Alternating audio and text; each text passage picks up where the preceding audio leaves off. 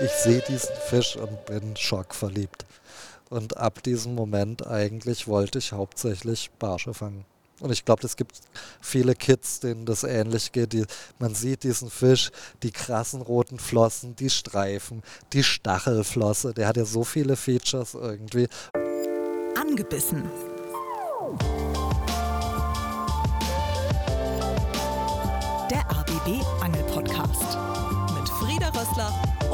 Erik Mikan. Ho, ho, ho, Freunde des Ufer Lamettas.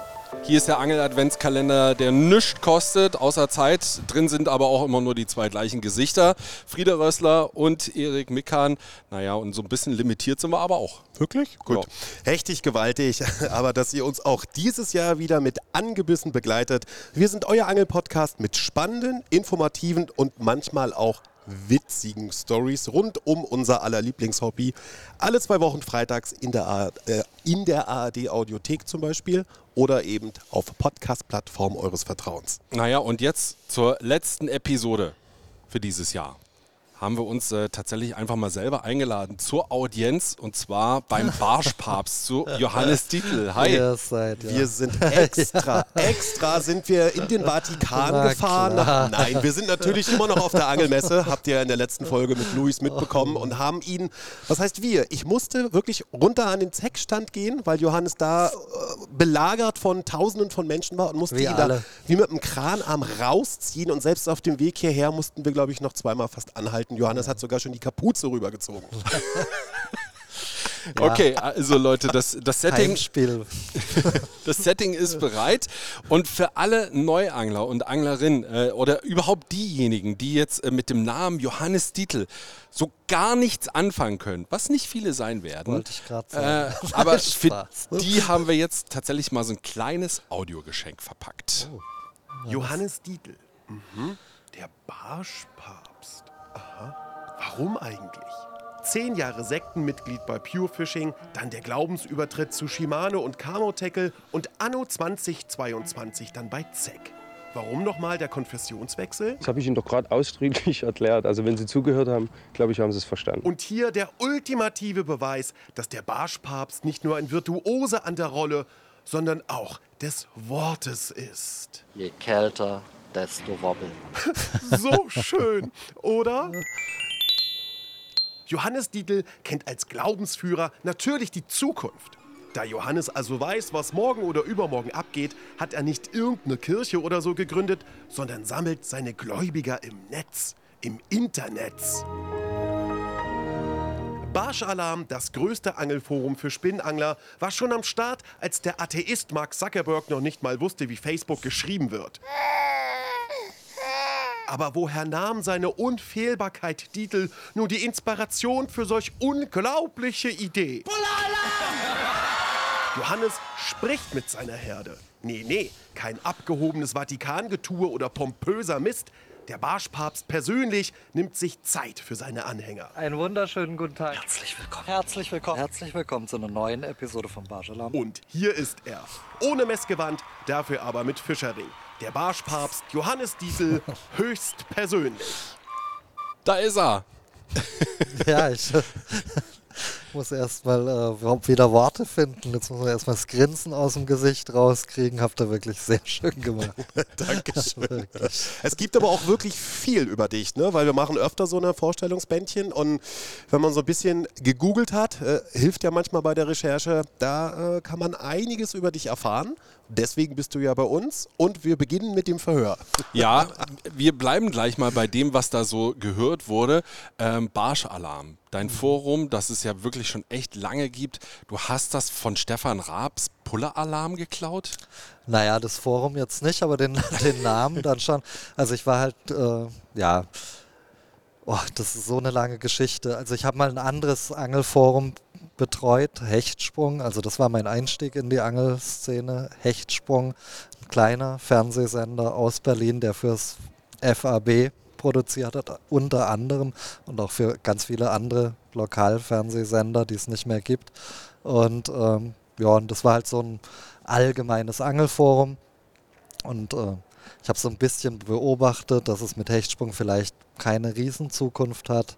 Äh, und habe dann irgendwie gedacht, Mensch, äh, irgendwie hast du Gefallen dran gefunden. Also ich habe für Hechtsprung das Forum, ich habe an der Uni schon doziert, für Journalistikstudenten haben wir ähm, ja halt so ähm, Content-Management-Systeme eingerichtet oder eins in Leipzig, meinleipzig.de damals. Da konnten halt Journalistikstudenten sich einzelne äh, Sujets äh, greifen und die dann bedienen mit unserer Hilfe. Und dann bin ich halt zu Hechtsprung, war halt schon online-affin, sage ich mal, zu einer Zeit, wo das noch nicht jeder war oder war schon auf Social Media Kurs eigentlich relativ früh und habe dann halt den Barschalarm parallel gegründet zu hechtsprung.de. Kannst du mal eine Zahl dran machen, wann du Barschalarm gegründet hast? Äh, ich glaube, es war der boah, 23. Oktober 2002. Wow, 21, 21 Jahre. Jahre ja. Nicht schlecht. Wie viele Mitglieder hast du da aktuell? Boah, ich, ehrlich gesagt habe ich schon ewig nicht mehr geschaut. Ist auch ein bisschen sinnlos, weil 22 Jahre, da haben sich noch nicht alle abgemeldet, die damals irgendwie sich angemeldet haben und so. Sagt eigentlich nicht viel aus, aber es sind echt sau viele und was einen ein bisschen stolz macht auch, ist tatsächlich, es gab sehr viele Raubfischforen dann, das war mal ein richtiger Trend. Ähm, Spanish Fishing, Move Your Bait, äh, was weiß ich, ganz viele halt. Und ähm, von denen sind nicht so viele übrig geblieben. Eins. Sagt er ganz bescheiden. ja, aber ich meine, es ist die das, Referenz in Deutschland. Ja, aber äh, das hat natürlich auch Gründe. Ne? Also ich bin ja verwoben mit der Angelgeräteindustrie, das ist mein Job. Ne? Und ich betreibe das natürlich mit einem ganz anderen, also mit einem ganz anderen Ehrgeiz und mit einer ganz anderen äh, Intensität, wie das jemand machen könnte, der das einfach als Freizeitprojekt hat. Und man merkt halt, also es ist ja auch nicht nur angenehm, Forenleader zu sein. Ne? Da wird man auch ständig angepumpt und hier ein kleiner Shitstorm, da ein kleines Ärgernis, dort wieder was zu organisieren, da will einer den anderen, habe ich gerade gehabt, ne? wollte einer User verklagen, weil die in einer privaten Unterhaltung haben die sich per PN ausgetauscht. Dann sagt der eine, du bist ja ein Spinner und der andere war zufälligerweise ein Rechtsanwalt und wollte den jetzt verklagen. Ne? Und dann musst du da als Forenbetreiber alles versuchen, um diesen Schwachsinn aufzuhalten, dass irgendwie ein Anwalt einen anderen sorry Anwalt, aber das war overdosed auf jeden Fall die Reaktion, damit es da irgendwie äh, ja halt läuft. Und wenn du das beruflich machen kannst, dann sagst du dir, okay, das sind halt so und so viele Stunden meiner Arbeit investiere ich in mein Forum. Wenn du aber jemand bist, der einen richtigen Job hat, also mein Job ist auch ein richtiger Job, aber noch einen anderen Job halt außer, außer Angeln, ähm, dann ja, hast du halt nach fünf Jahren vielleicht keinen Bock mehr, dich um so ein ehrlich gesagt ein Schwachsinn zu kümmern. Ja, nachvollziehbar. Angeln äh, ist wirklich so beliebt wie nie und ich versuche das gerade so ein bisschen aus der Perspektive eines, eines Junganglers, einer Junganglerin zu betrachten, die dich jetzt kennt und weiß, okay, der Johannes Dietl ist äh, bei ZEC, der Angelmarke aktuell und vorher ein bisschen Shimano weiß ich vielleicht auch noch. Was ich aber so gar nicht weiß, äh, sind deine Anfänge. Du hast ja bestimmt nicht äh, ich bin in der Angelbranche gelernt, sondern was, was bist du denn eigentlich und wie bist du dann zum Angeln oder in die Angelindustrie gerutscht? Also ich bin immer, nicht immer, aber lang, schon lang interessierter Angler. Ich habe meine, also, obwohl in meiner Familie halt kein Mensch angelt, äh, habe ich mich mal irgendwann in so einem Dänemark-Urlaub abgesetzt abends immer und habe den Anglern auf der Mole zugeschaut und habe da dann irgendwie war ein geiler deutscher Vater, der saß mit seinen zwei Kids da und hat irgendwann gesagt, komm ey, der Bub, der jetzt da schon seit drei Tagen irgendwie uns zuschaut, den lasst er jetzt mal mitangeln. Und hätte es diesen Mann nicht gegeben, an dieser Stelle nochmal vielen Dank. Wir kennen uns nicht, ich weiß Ihren Namen nicht, aber Sie sind echt mitschuld vielleicht daran, dass ich angel. Nein, war halt ein lange interessierter Angler, aber auch auf, auf keinem krassen Level irgendwie. Ähm, bin dann auch wieder ausgestiegen und so. Habe dann aber zum Ende meines Studiums bin ich wieder voll rein und ähm, habe halt äh, Kommunikations- und Medienwissenschaften studiert und Amerikanistik und war auf Kurs PR-Berater in Frankfurt, habe in einer Agentur, die in allen Semesterferien immer in der gleichen Agentur gearbeitet, Riesenagentur, Leipziger und Partner, hätte da bestimmt einen Platz gekriegt, gehe ich mal von aus. Aber je länger ich das gemacht habe, desto ja, weniger Bock hatte ich auf Agenturleben, weil man hat, man hat halt gesehen, man arbeitet sau viel, äh, Arbeit, die Spaß macht im Köpfchen, immer schlaue Ideen entwickeln und so PR-Konzepte macht voll Spaß, aber du hast verdienst womöglich auch viel Geld, gibst dein Geld aber für Autos, Sonnenbrillen, Anzüge und all so ein Schwachsinn, Rolexe, lauter so ein Blödsinn, den kein Mensch braucht eigentlich aus, bloß weil du keine Zeit hast, das Geld vernünftig für Reisen, Naturerlebnisse und sonst was. Äh, Angelköder, Angelrouten. Exakt, genau. Kannst du zwar ausgeben, aber du kannst es nicht einsetzen, ja. weil du keine Zeit zum Angeln hast. Und das war mir einfach zu wenig. Und dann habe ich so gedacht, okay, jetzt, äh, du lebst ja auch nur einmal, ne? Und ähm, jetzt gehe ich mal, hole ich mal ganz weit aus. Oh. Ich habe eine Erbkrankheit, Morbus Osler nennt sich die. Das ist äh, eine Blutgefäßschwäche in den Schleimhäuten. Und diese Blutgefäßschwäche hat dazu geführt, dass ich äh, sehr, sehr viel Nasenbluten gehabt habe. Als Kind, als Jugendlicher. Und da haben sie auch mal Mundschleimhaut in die Nase rein transplantiert und all mögliches Zeug äh, versucht. Und ich habe aber, das Ding ging nicht weg. Und das wenn jetzt jemand denkt, irgendwie, ja, ein bisschen Nasenbluten. Ich hatte halt zehnmal am Tag Nasenbluten und teilweise eine Dreiviertelstunde. Kein Spaß. Mhm. Und dann irgendwann hat es echt so mit 25 oder sowas hat es aufgehört. Und aus diesem Ding habe ich halt äh, sehr viel Kraft äh, gezogen auch und habe mir gesagt, nee, ey, jetzt ist das schon geil. Jetzt kannst du nicht irgendwie in einer Agentur verschimmeln. Jetzt muss auch der Rest vom Leben der soll so geil wie es geht sein. Habe halt alle Energie reingesetzt, die es gibt äh, und habe mich bei diversen Geräte, Angelgeräteherstellern beworben. Hatte da total die falsche Vorstellung auch davon. Habe gedacht, es wären Riesenfirmen mit Marketingabteilungen, wo es dann einen Chef gibt und drei Leute, die, die die Richtung vorgeben und so. Und ich könnte da als Kreativer noch reingrätschen und auch noch unterstützen. Fakt ist, die meisten Firmen bestehen aus einem Boss, einem Vertriebsleiter, Außendienst und noch ein bisschen was drumherum. Aber Marketingagenturen gibt es eigentlich jetzt nicht so viele in der Angelgerät. Ich denke immer noch nicht. Und vor 20 Jahren halt, als das losging, halt erst recht nicht. Und dann bin ich halt irgendwie, meine Freundin hat in Berlin gewohnt, ich habe in Leipzig studiert, war fertig mit dem Studium, bin mit meiner Freundin spazieren gegangen und habe dann diese Wahnsinnsfensterscheibe äh, gesehen, Hechtsprung. Angelfernsehen aus Berlin. Ich so, okay, hier bin ich. Bin dahin, habe mich initiativ vorgestellt. Da haben die gemeint, ja, ja, genau, auf so einen Typen aus Leipzig haben wir gewartet. Hier, mh, mm, alles klar, du erzählst uns, wie wir Angelfernsehen machen. Mh, mm, okay. Dann habe ich gesagt, okay, war halt nicht so der Treffer. Bin dann raus und habe so gemeint, ja, äh, im Übrigen, wenn er mal eine Webseite braucht und so, kenne ich mich auch aus und so. Habe noch mein Kärtchen auf den Tisch abgelegt und dann so vier Wochen später Trrr, Telefon, ja, Hechtsprung hier, du, äh, das mit der Website haben wir uns überlegt, gibt ja noch gar kein gescheites Angelforum so richtig und so. Wir haben eine riesen aktive Community. Das war auch Wahnsinn damals.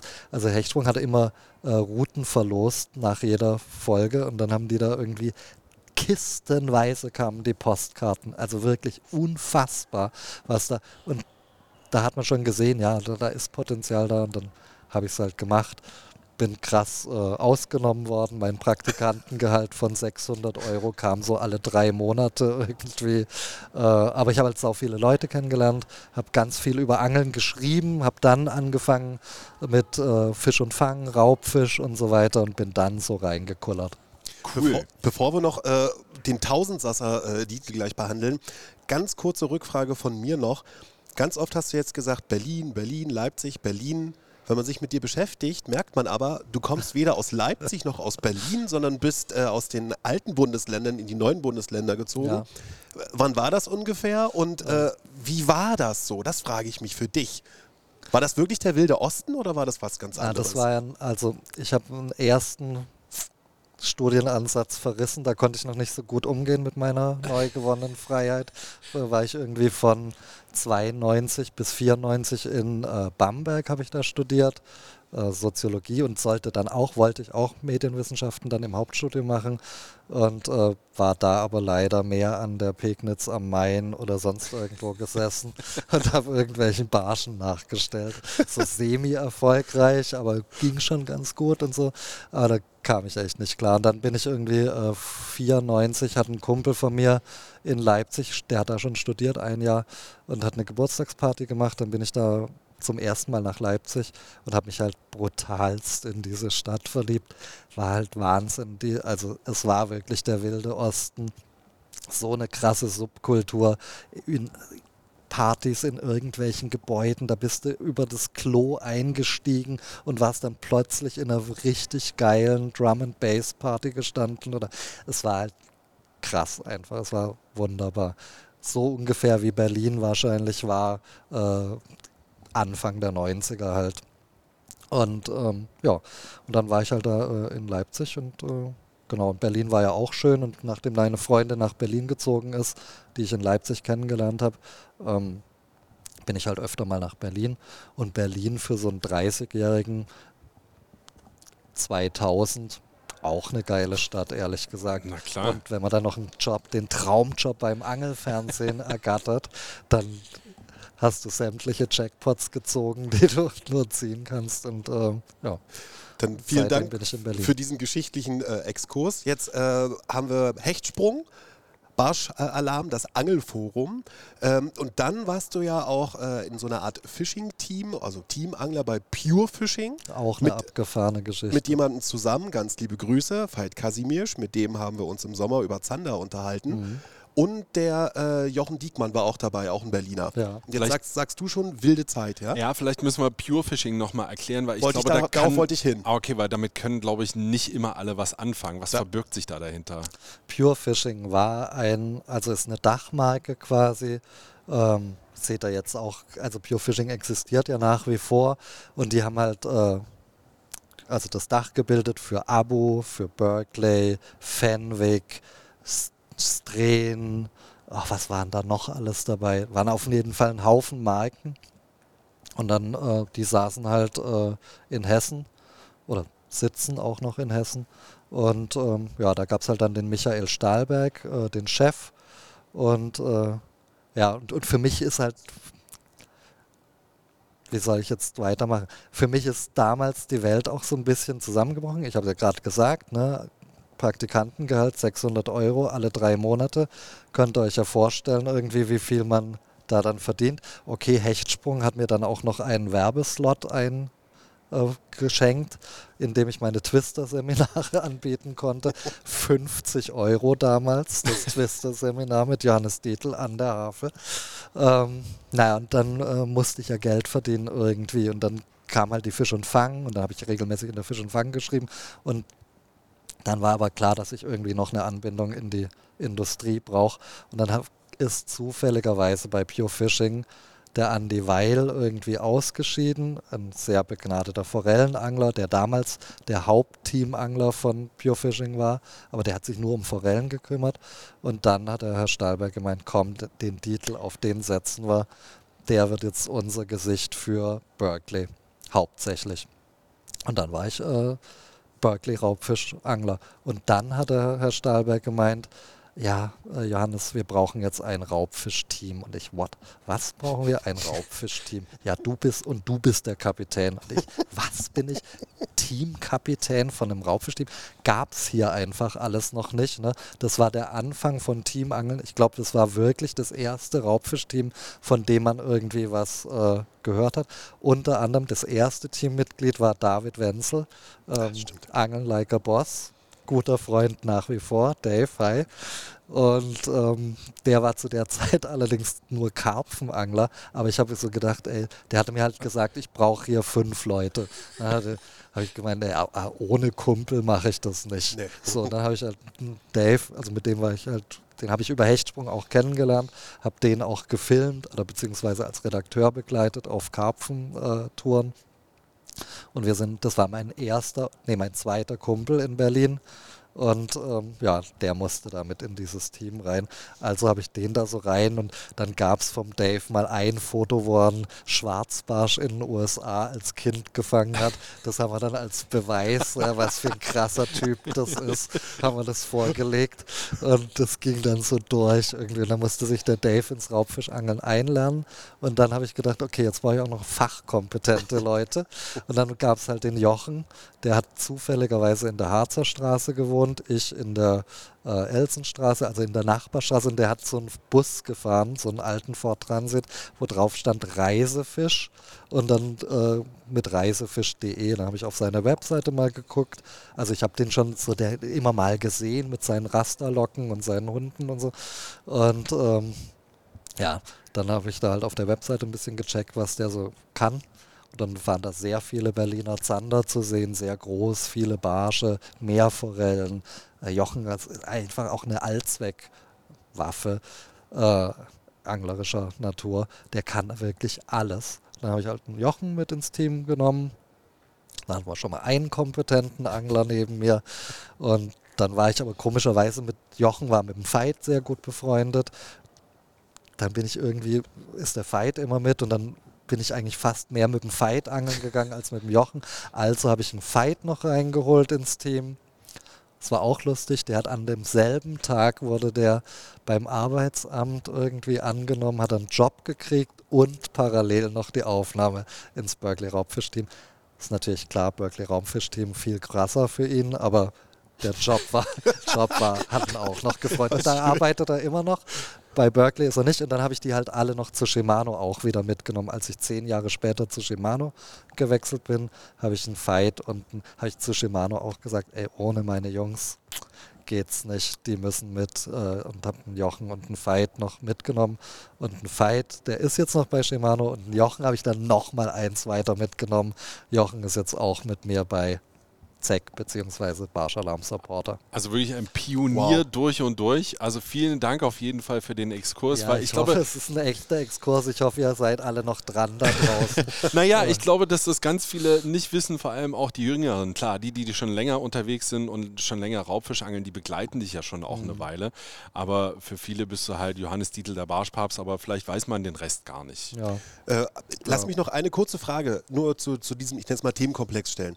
Wie ist denn aus deiner Sicht der Unterschied heutzutage so, Teamangeln, Angelindustrie und damals die Anfänge? Weil wir haben ja jemanden mit dir, der genau das betrachten und beantworten kann. Ganz kurz geantwortet, bitte. das ist meine große Stärke, wie ihr gemerkt habt. Kurze Antwort. Also ich versuche es mal. Ähm, damals, merkt er ja schon, das war für mich ein total befremdliches Ding. Ne?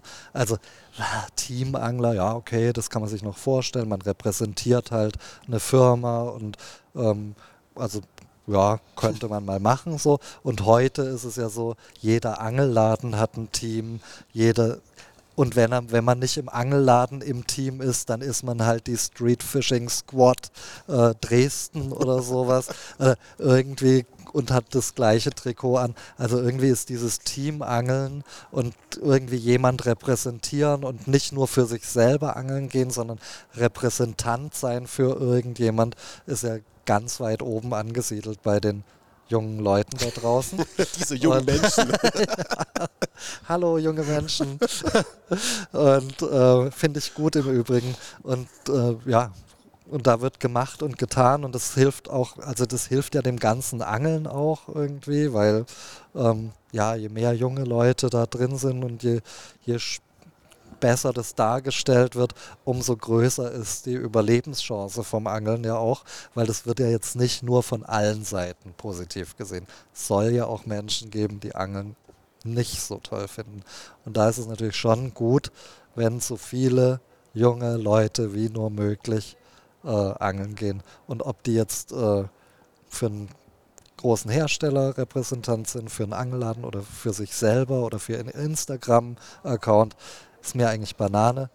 Ich finde, wir älteren Menschen, weil da wird ja dann auch von den älteren Menschen immer so auch so ein bisschen äh, negativ drauf geschaut. Ihr könnt froh sein, dass es die gibt, weil die sichern unser Hobby. Euer Hobby. Ja, wir waren jetzt äh, ganz groß im Geschichtsexkurs. Eine kleine Abbiegung würde ich gerne noch nehmen, weil das wissen auch nicht immer alle, zumindest die, die noch nicht so lange angeln. Du und Dustin, äh, ihr habt ja auch mal Barsche-Alarm zusammen gemacht. Ja. Ähm, und war, war das denn dein Kamerakind oder wie seid ihr quasi zueinander gekommen? Das ist ja auch eine riesenlange Geschichte. Kurz eingehakt Aha. für eine lange, lange Oha. Geschichte. Nee, Dustin, der Dustin ist Barsch Alama. Username damals Dustin aus Berlin. War man wohl stolz drauf, ein Berliner zu sein. Hauptstädtler Dustin, jawohl. Und ähm, genau, da war der Dustin halt, äh, was weiß ich, 17, denke ich mal. Und war schon echt ein aktives Mitglied in der Community und äh, ist zu dem Barschalarm-Treffen mitgefahren und so weiter und so fort. Und äh, bei einem Barschalarm-Treffen am Penisstrom. Der Dustin ist ein sehr, man weiß es, ein sehr ehrgeiziger Angler auch. Und äh, dann hat der Dustin irgendwie kein, drei Tage lang keinen Zander gefangen, hatte in der letzten zehn Minuten noch am dritten Tag eine Brasse quer gehakt gehabt und ist als äh, relativ frustrierter Dustin nach Hause, aber schon auch gepusht nach Hause. Und äh, ich habe halt gewusst, der hat da Ferien oder irgendwie, war, er hatte auf jeden Fall Zeit und dann habe ich halt irgendwie seine Nummer gehabt, äh, fand ich auch netten Dustin, äh, ist ja auch ein netter und äh, dann habe ich da mal angerufen und habe gemeint, ey Dustin, hör zu, mir ist ich habe noch Guidings danach gegeben. Mir ist ein Guiding-Gast äh, weggefallen. Hast du nicht Bock, Montagmorgen wieder äh, aufzuschlagen? Können wir zwei Tage noch fischen? Kannst du dich umsonst auch äh, da einklinken. Und äh, hat er gemacht. Und dann haben wir tatsächlich, damals hat er noch rückwärts diese unsägliche Leukowski-Rückwärtskurbel. Der hat seinen ersten Zander dran, seinen ersten amtlichen und fängt an, so rückwärts zu kurbeln. Und ich so, nein, was, was machst du denn jetzt? Jetzt, jetzt hat's doch mal geklappt. Jetzt bring das Ding doch nach Haus. Arbeit doch nicht mit dem, mit dieser Rücklauf. Kennt ihr schon, ne? dieses Rückwärtsgekurbel, um Schnur freizugeben, Ja. damit sich die Schnur nicht verdrallt. Ein Wahnsinn. Und äh, naja, dann hat es geklappt und so und so sind der Dustin und ich äh, Kumpels geworden. Dann irgendwann habe ich eine Spanien-Exkursion gemacht. Da war der Dustin gerade beim Bund. Und äh, dann habe ich ihm eine Entschuldigung. Beim Bund ist es ja so, da kannst, du, da kannst du so, wenn das für deine Ausbildung wichtig ist, kannst du dich da irgendwie befreien. Ne? Dann habe ich ihm da so ein kleines Schriftstück äh, zusammengestellt und dann durfte der Dustin mit uns in Spanien Fische fangen, während seine Kollegen, da war damals gerade die Ko Vogelgrippe, äh, Gänse abgeräumt haben an der Ostsee, Tote. Irgendwie stand der Dustin halt mit uns schön in Spanien und so ist halt. Und da haben wir auch Filme gemacht, da hat der Dustin dann auch gesehen, Felix, mein erster Kumpel aus Berlin, der Kameramann von Hechtsprung nämlich, ähm, war da mit dabei. Und Felix und ich haben dann mit dem Dustin auch mal Filmchen gemacht und so. Und so hat der Dustin, das, ich denke mal, das werden Dustins erste Berührungen mit dem Thema Angelfilmen gewesen sein. Und dann habe ich ihn irgendwann später, habe ich ihn zur Fisch und Fang, da wollte die Fisch und Fang, dass ich Praktikant werde. Da war ich aber schon 32 und hatte meinen Bachelor und so weiter. Dann habe ich gemeint, nee, aber ich, ich wüsste schon einen. Und dann habe ich einen Dustin zur Fisch und Fang. Dann hat sich der Dustin da in das Angelfilmen, war nicht so der krasse Redakteur, aber der krasse hat sich halt ins Cutten reingefräst irgendwie. Und dann hat er da die Filmbeiträge geschnitten. Und so weiter und so fort. Und später haben, haben wir dann halt Barschalam zusammen gemacht. Eine Anekdote an der anderen. Wow, ich glaube, wir müssen das Forma- Format unbedingt äh, verlängern. Ja, keine Ahnung. Ja, aber ist auf jeden Fall unfassbar spannend, äh, diese ganzen Geschichten, die die Leute ja vielleicht auch tatsächlich noch nicht kennen. Für dich, klar, es ist dein Leben, aber für viele ist es noch nicht Wir müssen bekannt. jetzt aber leider für die äh, Vervollständigung der Geschichte natürlich auch aufs Ende gucken, weil äh, Barschalarm gibt es jetzt nur noch mit Johannes Dietl und äh, wir wissen, oder fast alle wissen ja, dass der Berliner Hauptstadt, Dustin Schöne, äh, ja seinen eigenen ähm, Kanal hat auf YouTube. Wie kam es dazu? Das kam so, dass der Dustin und ich, also ich war bei, wir waren ja dann, ich war fester Teamangler bei Shimano, habe da auch, ja, kann man ja sagen, okay Geld verdient, Ja, hatte dann ja noch, also das ist ja einfach auch mein Job, ne? Und äh, ist ein Traumjob und ich meine, ist ja auch eine Traummarke und so. Und äh, dann hatte ich ja noch mit Camo Tackle Deals und ähm, Dustin hat irgendwann beschlossen, eine eigene Marke zu gründen. Und diese eigene Marke, ähm, ja, hätte ich mit dabei sein können. Aber ich hatte halt, ehrlich gesagt, hatte ich ein bisschen Bedenken. Ich hätte in dem Moment, wo ich das mache, war klar, oder wenn ich dann wechsle, war klar, ich gebe meine ganzen, Shimano gebe ich auf, Camotackle gebe ich auf, ich gebe meine Verdienste auf und mit ungewissem Ausgang. Dustin hat eine sehr gut laufende Werbeagentur, ne? für den ist, ist das eine Spielerei, hätte es eine Spielerei werden können. Wenn es schief gegangen wäre, hätte das in seine Filmchen weitergemacht. Ich hätte mir halt einen neuen Sponsor suchen müssen und so. Und ich war ehrlich gesagt, also wenn du bei Shimano bist, ne, und da gab es auch keine Tendenzen, mich zu feuern oder so. Man war zufrieden mit mir ähm, und meiner Arbeit. Äh, ja, hätte ich, aber die hätten mich ja dann nicht wieder, ja, hallo, hier bin ich wieder, mein Projekt ist gescheitert. Ähm, hätte mich jetzt ja nicht so gern wahrscheinlich wiedergenommen. Oder vielleicht doch, man weiß es nicht. Aber es war mir halt das Risiko zu groß in dem Moment. Da, dementsprechend mussten sich dann halt auch die Kanäle trennen. Dann hat der Firstcast gemacht, ich habe Barsch Alarm halt allein gemacht. Äh, aber es ist jetzt nicht so, dass jetzt Dustin und ich uns irgendwann krass gestritten hätten. Und ich meine, wir haben so viele geile Momente miteinander gehabt. Uh, unter anderem dem WPC-Gewinn, was kein Mensch gedacht hätte, dass wir, wir Greenhorns in irgendwelchen Gewässern, wo wir auch wirklich nicht Greenhorns auf die Gewässer bezogen, die wir nicht wirklich kennen und so. Und das zu gewinnen, beziehungsweise im ersten Turnier waren wir Fünfter, das zweite haben wir gewonnen, das dritte waren wir Dritter und so und, und auch das ganze Barsch-Alarmen und ihr merkt ja schon auch, ich kenne den, als der 17 war, ne? also uns verbindet wirklich äh, sehr viel und ähm, also da ist nichts, kein Beef und nix, aber die äh, Wege haben sich halt getrennt.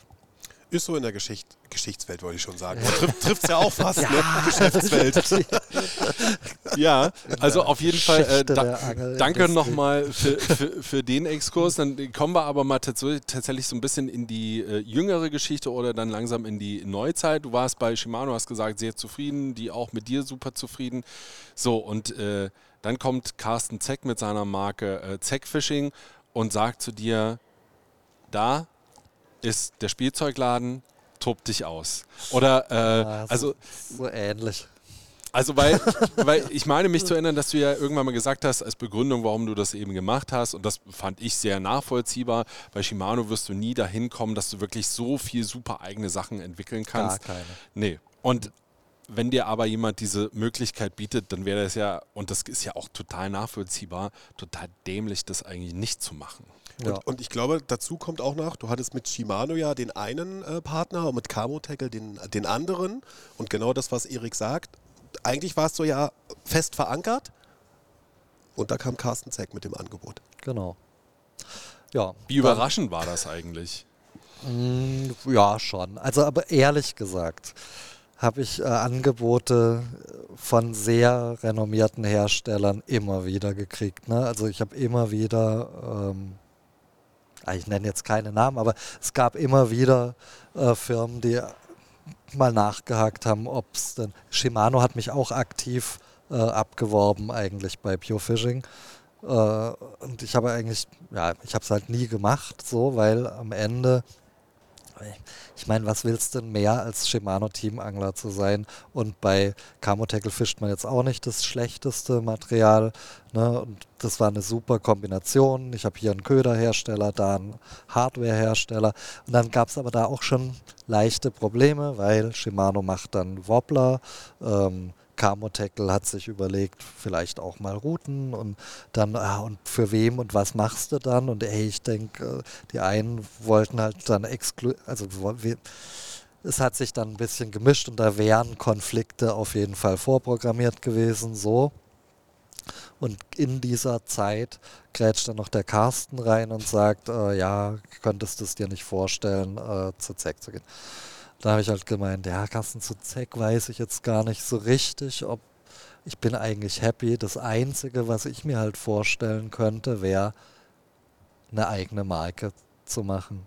Wirklich eigene Köder, eigene Routen unter deiner ja, wie soll man sagen, unter deiner Flagge halt irgendwie. Und, und dann haben wir das halt ausklamüsert und ähm, sind dann auf, ja, drauf gekommen, dass wir, ich meine, es ist ja naheliegend, dass es dann eine Barschmarke werden würde.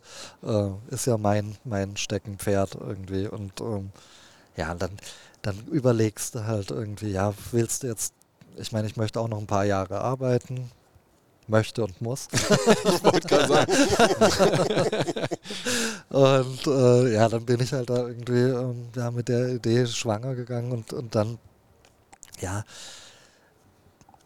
das ist ja auch von der Motivation was ganz anderes. Ob ich jetzt immer vom Herrn Shimano entwickelte Rollen, ja, Shimano hat jetzt wieder die Rolle und diese Bassroute hier könnte auch zum Barschangeln äh, verwenden. Oder du hast dein eigenes Produkt, entwickelst es genau nach deiner, nach deiner Idee irgendwie weiter und optimierst es. Und ist ja wirklich so, dass viele Routen halt sehr kurz waren, irgendwie, die halt für Shimano halt irgendwie eher diesen japanisch-amerikanischen Markt bedient, wo halt viel vom Boot geangelt wird. Hier in Deutschland haben wir aber jetzt, klar, auch Boot, ich bin auch Bootsangler, aber ich angel auch viel vom Ufer ich würde mal sagen, wir haben hier 90 Prozent mindestens Uferangler. Dementsprechend brauchen wir halt auch mal feine Routen mit ein bisschen mehr Länge, Baitcaster mit mehr Länge. Und es ist ja echt krass, dass das irgendwie nie jemand vorher angegangen hat. Also richtig konsequent. Und der Carsten hat halt gemeint, so, ich habe halt gemeint, oh, ich habe so ein bisschen Ideen für Routen und so, habe da mal so 21 Modelle anskizziert, äh, von denen es dann der Carsten hat, glaube ich, ich glaube 16 sind es jetzt geworden, fünf haben wir rausgeschmissen und da ist der Carsten einfach brutal. Also der hat, der an, mein Anteil an den Routen ist halt so Länge, Aktion, äh, wie sieht's aus und so weiter. Aber der Carsten geht noch mit einem ganz anderen Perfektionismus durchs Leben. Das siehst du hier am Messestand, das siehst du bei allem, was der macht irgendwie. Das ist ein Wahnsinnsperfektionist und ohne den Carsten wäre das natürlich nie so geil geworden, wie es jetzt ist. Und du hast deine eigene Ködermarke. Genau, und Köder haben wir dann auch noch gemacht. Äh, auch ein spannender Prozess. Ne? Da bin ich mit dem Chris Anders äh, immer zugange. Carsten wirft dann noch den finalen Blick drauf irgendwie, aber also wir stecken halt dann ab was machen wir? Wir brauchen einen Action-Chat, wir hätten gerne eine Creature, wir hätten gerne einen Pintail und dann gibt uns der Carsten erstmal Freiheit. Dann kommt die Handzeichnung vom Hannes an, der, der nicht so wahnsinnig gut zeichnen kann und dann macht der Chris daraus halt 3D-Modelle und, und aus diesen 3D-Modellen entwickeln sich dann die Köder so, wie sie halt sind. Und das macht halt brutal Spaß und das macht halt auch, also können natürlich jetzt wenig Leute da draußen teilen, aber es macht halt schon wahnsinnig viel Spaß, wenn du mit deinen eigenen Ködern, also Fliegenfischer wissen es, manche Leute bauen auch ihre Wobbler selber und so. Macht halt wahnsinnig Spaß, wenn du mit deinen eigenen Ködern fischst. Es klingt nach Endstufe. Kleiner Spoiler. vielleicht, vielleicht zum Ende, ihr wisst, was oh. ich meine. Da kommen wir auf jeden Fall später. Ähm, ja, wir haben jetzt auf jeden Fall schon. Drei äh, Stunden, Leute. Wir haben, wir haben schon viel gequatscht, aber es ist ja trotzdem alles sehr interessant. Ich finde, wir müssten dann schon nochmal darauf kommen, äh, wofür Johannes steht, nämlich das Barschangeln. Genau da wollte ich hin. Warum ah, ja. dieser Raubfisch? Und kein Zander, kein Hecht, kein, kein Wels, kein Friedfisch, kein ja, Salzwasser. Das ist, das ist eine komische Nummer. Also ich habe ja erzählt, ich bin äh, mit zwölf oder elf oder zwölf war diese Episode, wo ich da äh, in Dänemark an der Mole aktiv war. Und dann hat mich mein Großvater, also der im Übrigen mir dann auch im August das Weihnachtsgeld gegeben hat, damit sich der Bub, als diese Deutschen weg waren, eine Angel kaufen konnte, damit er den Urlaub noch durchfischen fischen kann. Und das waren Barsche? Also das war das war, Nee, das waren Schollen. Das ah, waren okay. Schollen. Und dann bin ich zu meinem Opa irgendwie äh, nachfolgend und der hat mich mit so einem Rentner zusammengetan und der Rentner hat halt äh, sehr viel auf Satzkarpfen äh, geangelt und äh, der Herr Neumeister, Herr Neumeister, Ihnen habe ich auch so viel zu verdanken. Äh, vielleicht hören Sie aus dem Himmel zu. Danke. Komm mal mir fast und die Tränen.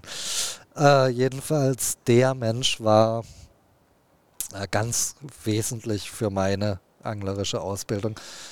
Und dann konnte man da halt alles machen. Ein bisschen Posen angeln, der hat auch mal geblinkert, aber halt wirklich so fränkische Mini-Weiher Vereinsseen.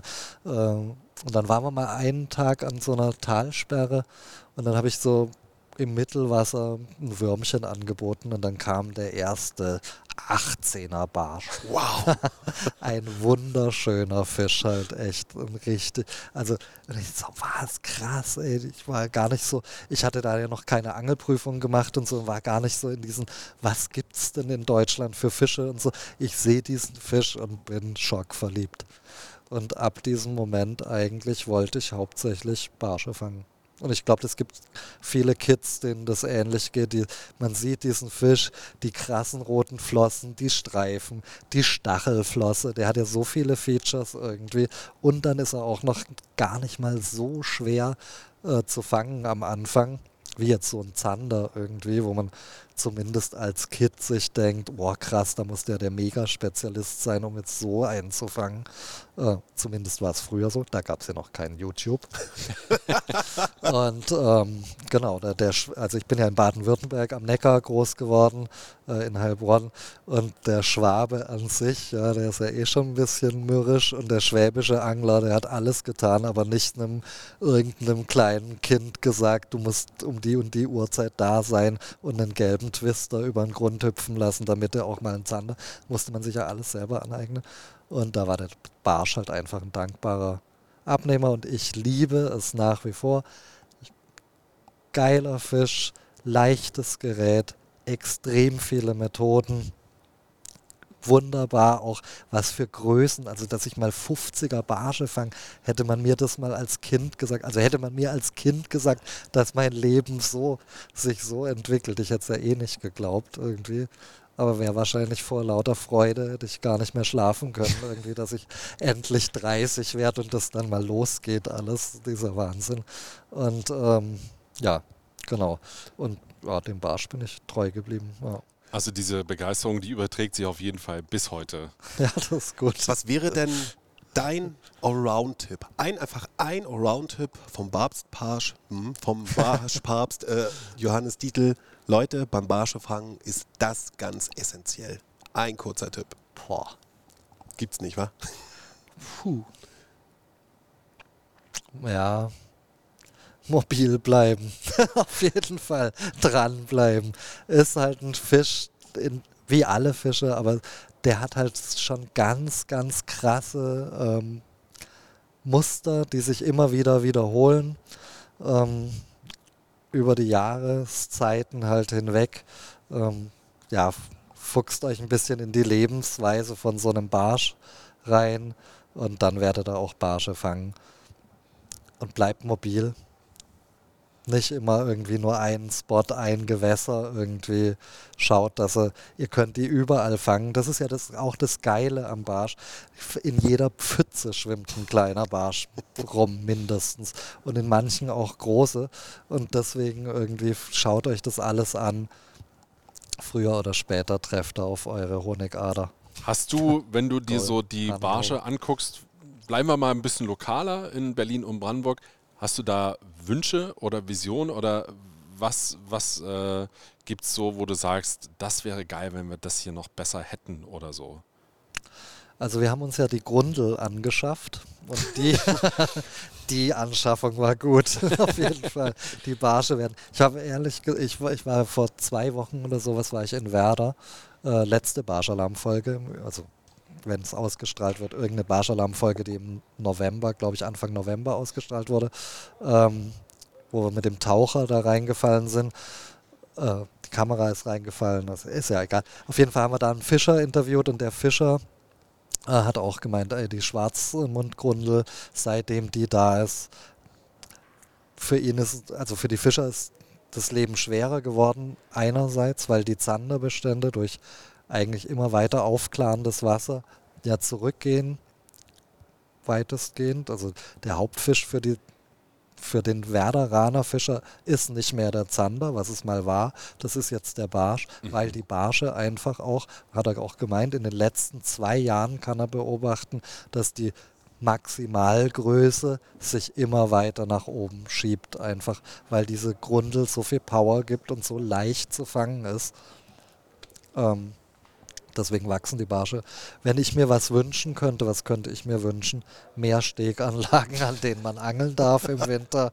Barsch, äh, Schonzeit, ja, Raubfisch-Schonzeit bitte äh, an Brandenburg anpassen, liebes Berlin.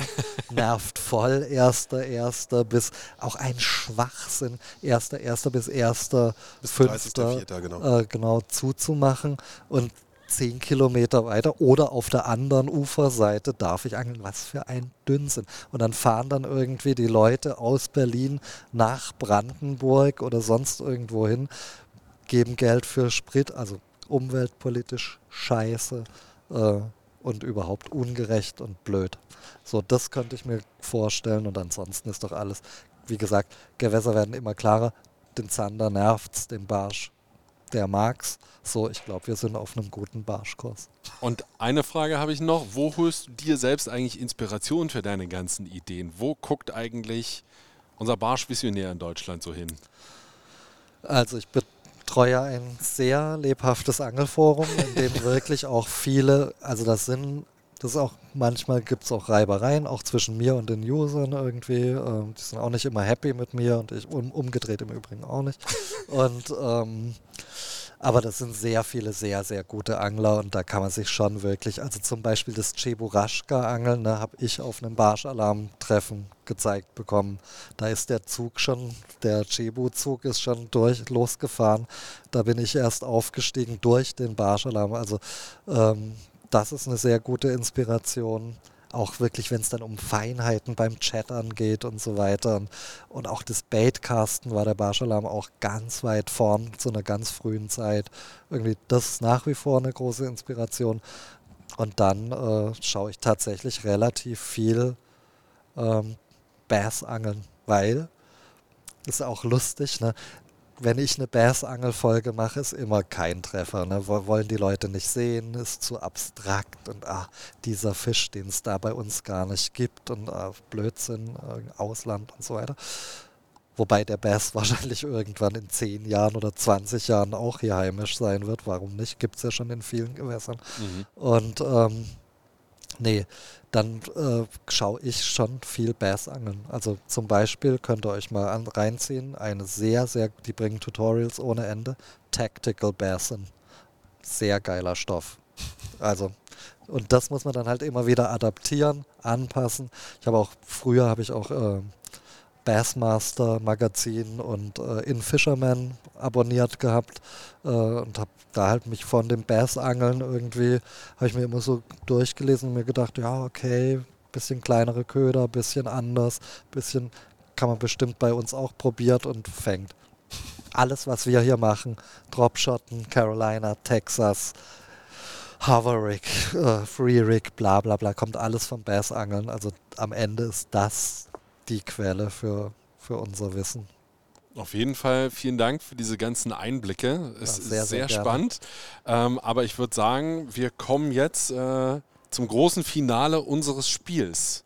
Das da heißt F -f -f Fische raten. Johannes kennt es noch nicht, aber Johannes wird derjenige sein, der dieses Spiel zumindest vorerst begräbt, weil äh, im oh. neuen Jahr wird es das erstmal nicht mehr geben bei uns. Und wir haben uns aber gedacht, wenn es einen gibt für das große Finale, dann ist es Johannes. Wie funktioniert das Ganze? Wir erklären euch das nochmal. Schmeißt die Route in die Ecke und stellt die Lauscher auf. Hier kommt das fischigste aller Ratespiele. F -f -f Fische raten.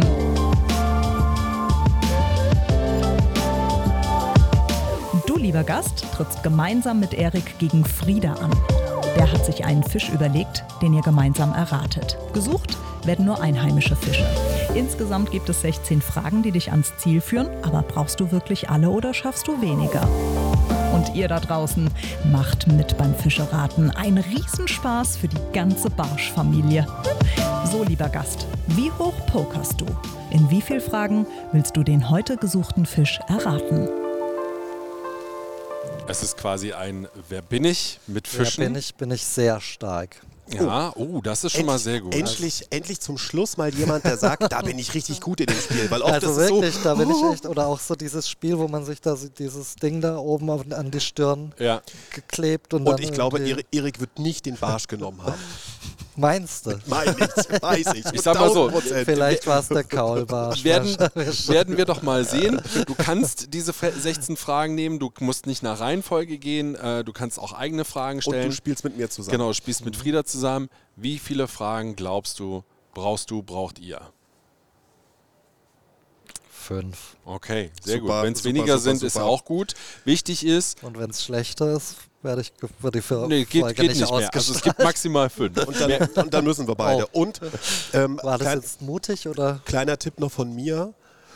Es gibt Fragen, die schließen ganz viele Fische schon aus, Hm. beziehungsweise machen das schon etwas konkreter. Und mit so einer Frage zu beginnen, ist immer sehr gut.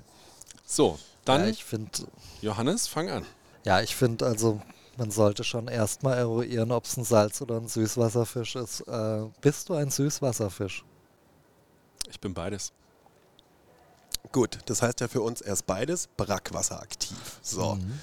Ja, ja, ja. Wenn er im Brackwasser aktiv ist, ich finde immer entweder so eine Fragen gut, äh, gibt es ein Mindestmaß, Fanglimit oder Schonzeit für dich? Da ist man, glaube ich, gerade im Brackwasser ein bisschen weit vorn. Wenn es es nicht gibt, wissen wir, dass es höchstwahrscheinlich ein Friedfisch ist. Ja, Soll ich es versuchen? hau raus. Gibt es ein Mindestmaß, Fanglimit und Schonzeit für dich? Und wenn ja, wie gestalten sich diese Dinge? Das gibt es. Ich hoffe, ihr habt ein bisschen Zeit mitgebracht. Ich habe es für drei Bundesländer mir rausgesucht. In Mecklenburg-Vorpommern ist das Mindestmaß 45 Zentimeter und die Schonzeit binnen 1.9. bis 31.3., an der Küste 15.9. bis 14.12. In Schleswig-Holstein 40, 1.10. bis 28.2. Küste genau gleich, 15.9. bis 14.12. und Niedersachsen 40 Zentimeter, binnen ganzjährig geschont, Küste 1.10. bis 15.2. Also wesentlich länger tatsächlich. Ich weiß es schon. Ich kann es auch mir fast denken.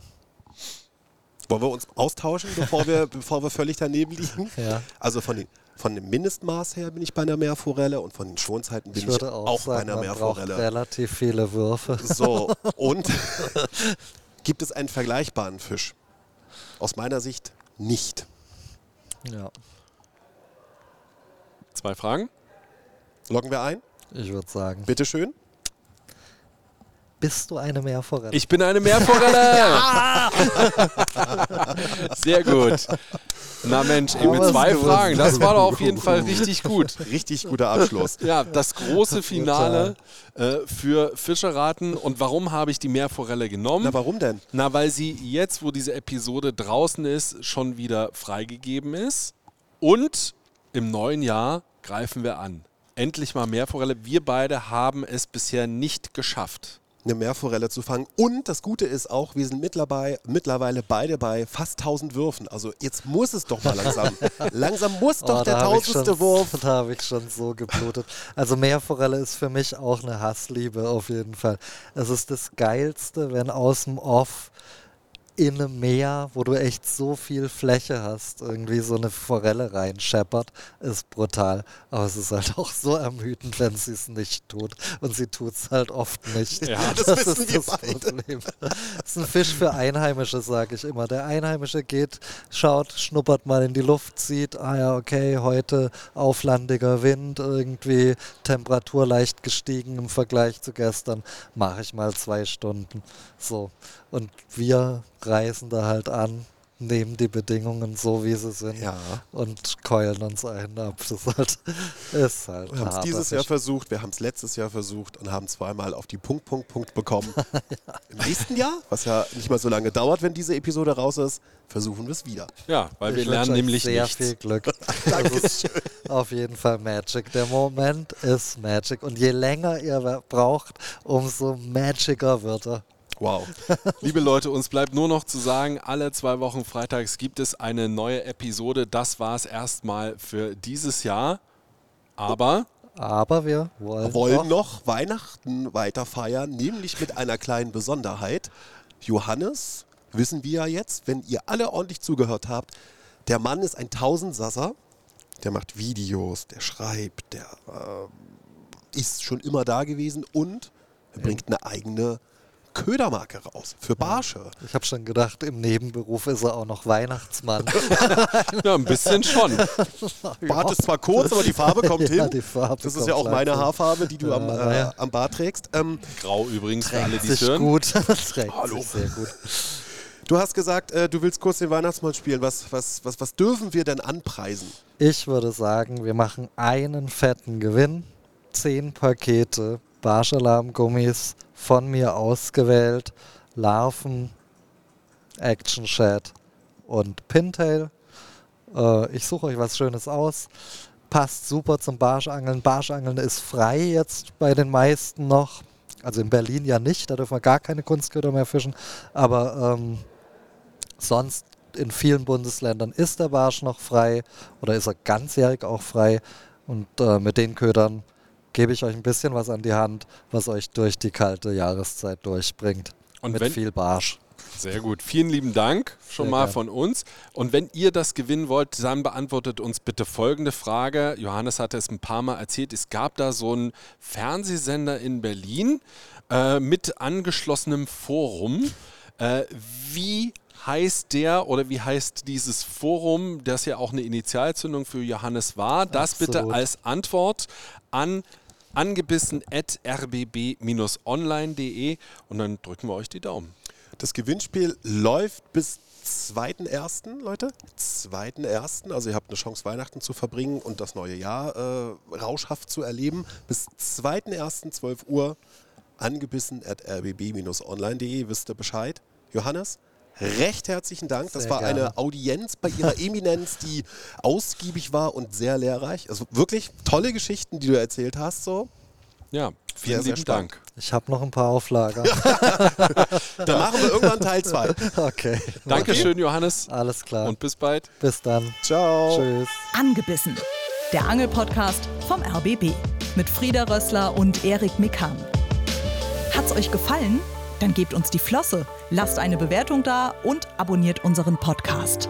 Dankeschön, wir finden's hechtig gewaltig.